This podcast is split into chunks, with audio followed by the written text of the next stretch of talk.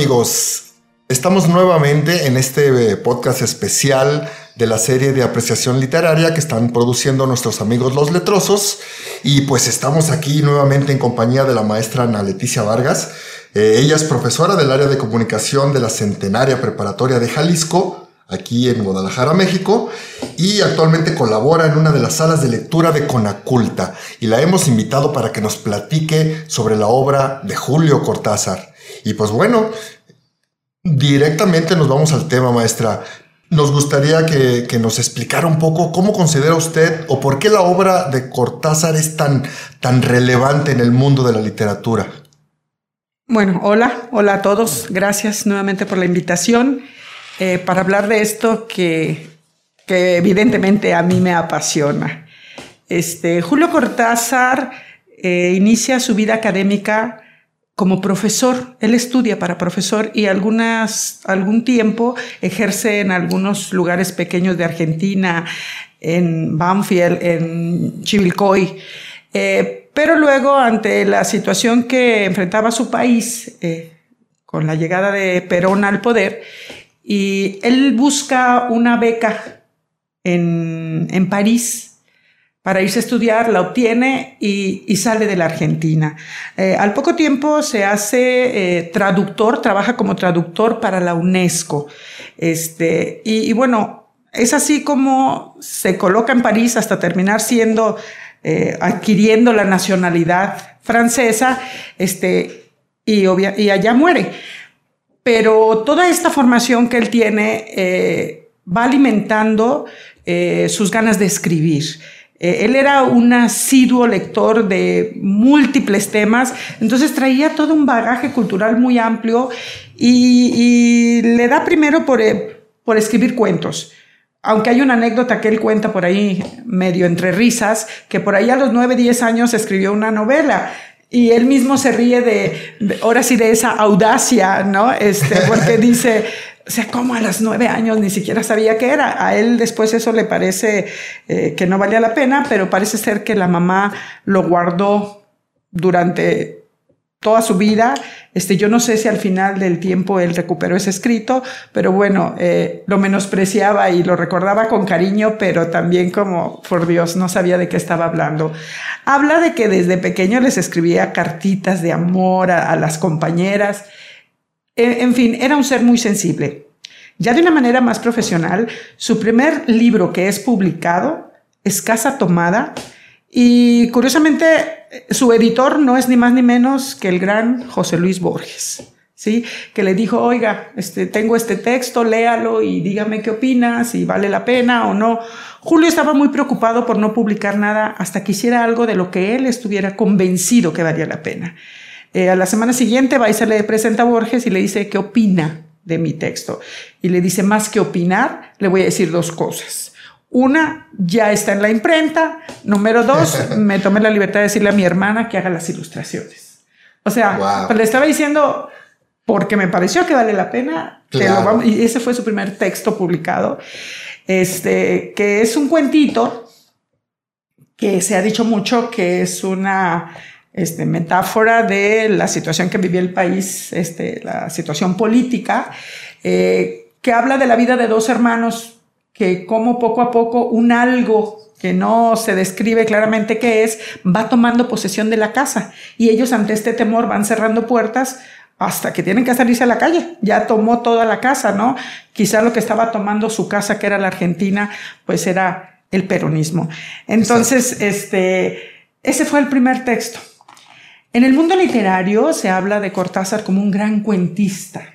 Es lo que más se ha dicho de él. Eh, sus cuentos son maravillosos, algunos bastante enredados, complicados, otros muy sencillos, este, pero a mí, pues lo primero que llegó a mis manos fue Rayuela. Y a mí, por encima de los cuentos este, que me gustan, pero lo más fascinante que me pareció fue Rayuela, porque Rayuela es una novela original, diferente, única, que además convierte en personaje a la ciudad de París. Sin París, esa novela no sería la misma. Las condiciones de la ciudad misma, lo laberíntica que es, esa búsqueda de vamos a encontrarnos sin decirnos en dónde, yo, yo les comento a mis alumnos, aquí en Guadalajara, yo creo que no sería tan complicado decir, nos vemos mañana en la tarde en el centro. Caminando y caminando, tarde o temprano nos vamos a encontrar, este, porque tenemos bien ubicado ese contexto del centro y no es un lugar tan grandísimo, pero en París, donde las calles parecen laberintos y si te das vuelta en una esquina o en la siguiente, ya no vas a dar el mismo lugar porque hace cerrada, porque ya eh, torció el rumbo. Entonces era toda una maravilla encontrarse, cosa que él pone en su novela como una fantasía, pero que además le, sucedió en la realidad, ¿no? Encontrarse sin quererlo con alguna persona.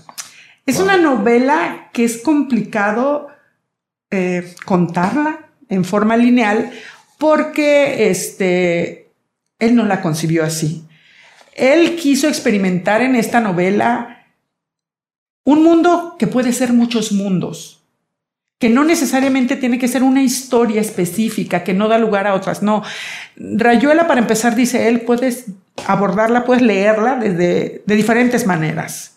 La primera, como se leen todos los libros, del capítulo 1 al 56, y si quieres ya los demás, no los leas. Inclusive él le pone capítulos prescindibles. y ahí vas a encontrar una historia. Otra, eh, él pone un, tablero y dice, sigue este tablero, como si fuera un mapa, ¿no? Y entonces te va llevando por todo el libro, no en orden, a saltos, tal como se juega la rayuela, a saltos te va llevando, donde de repente te está contando, sí, eh, la historia base, los personajes base, el club de la serpiente, la maga, pero de repente te cuenta anécdotas, te cuenta algo que leyó en un periódico, te dice una letra de una canción, que yo creo que en realidad así nos pasa cuando platicamos. Estoy hablando de la michoacana que llegué a comprarme un agua y de repente lo relaciono con una tía que vive en Michoacán y que hace mucho que no voy y luego lo relaciono con el Parque Nacional de Uruapan y al rato ya ando en otro asunto que no tiene nada que ver con la paletería, ¿no? Entonces, así es lo que hace él, va vinculando historias, este, de una historia base, pero también de otras cosas que le enriquecen. Eh, pero finalmente te dice, ¿sabes qué? También puedes leerlo como te dé tu gana. Ábrelo ahí y este y pásate al capítulo que tú quieras y seguramente eh, vas a encontrar algo para ti. Este, hay un juego que a veces yo juego con mis alumnos, este, que un poquito tiene que ver con esto, ¿no? Eh, jugamos a que es, eh, soy una especie de adivina y entonces este, les pido que ellos digan dos números uno tiene que ver con una página y otro tiene que ver con un renglón. Entonces yo les doy el número de páginas del libro. Me gusta jugarlo con 100 años de soledad, con rayuela. Qué interesante. Y entonces, este, a ver, dime dos números. El primero, que va a ser de las páginas. A ver, maestra, 72. Ok, y ahora digamos que son 23 renglones. Un número del 1 al 23, 12. Y entonces ahora sí, hazme la pregunta. Ah, quiero saber, ¿voy a ingresar a la facultad? A ver, me voy a la página, al renglón. Hay cosas que no tienen caso. Que no debe uno invertir en ellas demasiado. Maestra, no voy a salir en listas. Entonces, a veces quedan cosas realmente divertidas, ¿no? Este, en ese afán que dicen, ¿no? Que los buenos libros, donde los abras, van a tener algo para ti. Pues así es Rayuela. Así es Rayuela, este, así es como ha ganado cientos de corazones. Eh, y, aparte de que él sea más cuentista que novelista, hay una faceta de él importantísima que muy poco se conoce, la poesía. Eh, ya casi al final de su vida provoca, salvo el crepúsculo, ay, tiene cosas realmente maravillosas. Y sin embargo, no escribió tanto de poesía y a él mismo le gustaba también más los cuentos. Tenía ciertos temas que eran la pasión para él, como el box, el jazz, este, eh, algunas otras cosas, los gatos, amaba los gatos. Eh, eso respecto al jazz, hay una anécdota por ahí que los invitaron a ir a una, a una serie de conferencias, a un evento literario eh, a Praga. Y entonces viajaron en tren desde París, Julio Cortázar, Carlos Fuentes y Gabriel García Márquez. Y por ahí dice que acababan de empezar el viaje y alguno de ellos, no sé si a, García Márquez o a Carlos se le ocurrió decir, oye Julio, y el jazz, que, que esto fue una pregunta leve, breve, contéstamela con este, en cinco minutos ya agotamos el tema. Dice, no hubiéramos tocado el tema. Todo el viaje no nos dejó dormir porque era de noche. Dice, todo el viaje fue darnos una cátedra del jazz. Este, pues era algo que él amaba, que lo apasionaba y que además tocaba el saxofón. Entonces, no públicamente, pero sí lo tocaba. Entonces, así era Julio, ¿no? Como una fuente inagotable de conocimientos, de, de afecto, porque era un, ser muy afectuoso. Era un hombre iluminado, definitivamente. Sí, sí, sí. Y, y eso se proyecta mucho en sus, en sus textos. Exacto, exacto.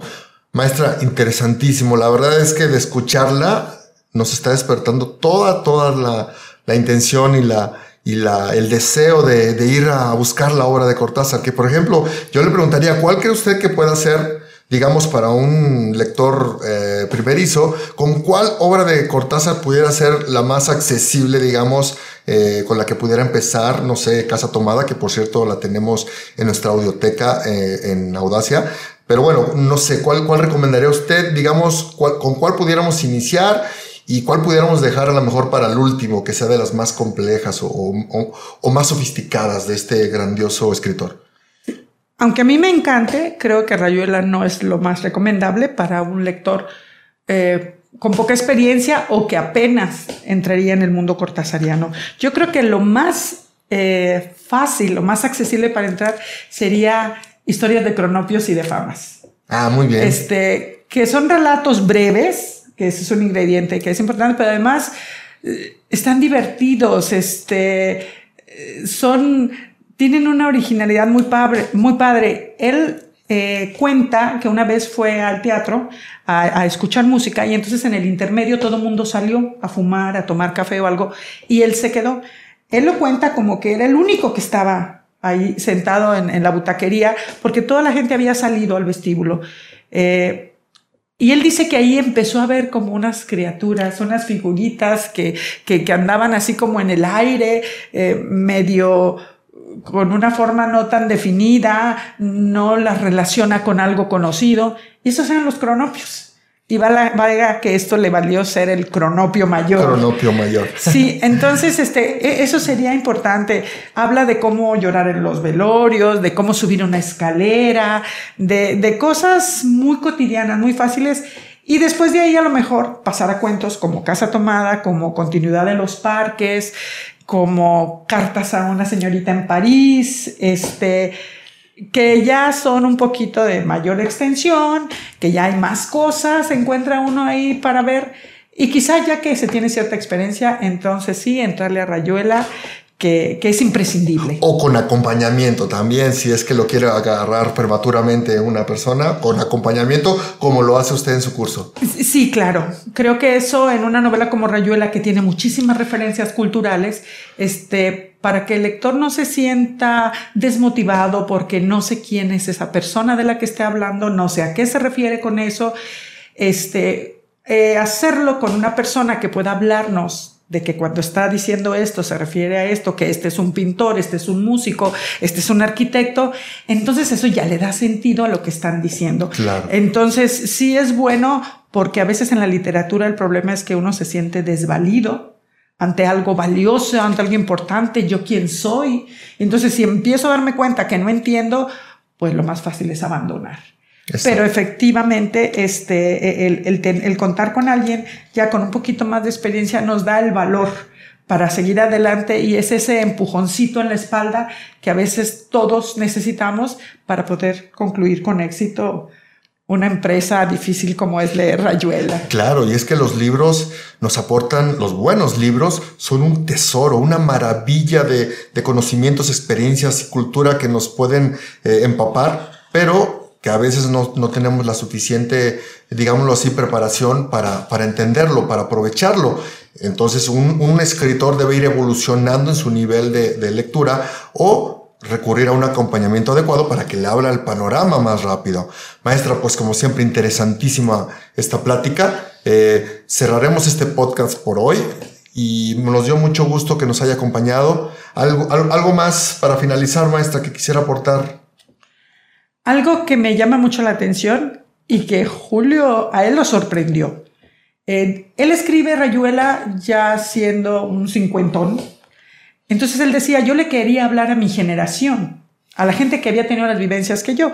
Cuando se publica en 1963 Rayuela, para sorpresa de todo mundo, quienes quedan enamorados de esto son los jóvenes. Hay que, hay que recordar que eran los jóvenes de los 60. Sí, sí, sí, otra generación. Sabemos que hay, hay implicaciones generacionales. Y, este, politizados, interesados en el mundo, las revueltas, se vino lo del mayo francés en el, en el sin internet, gracias a Dios, sin internet. Entonces, este, pues fue una sorpresa. Dicen que todas las chavas se sentían la maga y todos querían ser como Oliveira, ¿no? Entonces, él, él dice, fue la sorpresa que no creí que fueran los jóvenes a los que les estoy hablando. Cuando uno lee la novela como él lo sugiere, el primer capítulo que te dice que podrías empezar a leerlo es el 73, donde es un capítulo que yo digo es una incitación a una revolución casi, casi, ¿no? O sea, ¿por qué tienes que hacer lo que dicen los mayores? ¿Por qué tiene que ser siempre la verdad, la realidad? Hay otras opciones, ¿no? La fantasía puede ser tu propia realidad, construye tu mundo, no dejes que te lo hagan. Pues claro, los jóvenes por eso quedaron enamorados, porque era una invitación a ser tú mismo, Exacto. A, renovarte y a renovar el mundo. Y este, yo creo que esa es una aportación muy interesante de Rayuela. Eh, busquen ese capítulo. A lo mejor ese es el gancho que los deja amando a, Rayuela. Genial, genial, genial, maestra, genial. Pues bueno, eh, lamentablemente tenemos que cerrar este podcast, pero continuaremos en otro. Bien, amigos, pues eh, un saludo a los letrosos que les estamos invadiendo su espacio. Mi nombre es Luis Javier Mariscal, soy el director general de Audacia y gracias por escuchar este podcast. Nos vemos en el siguiente.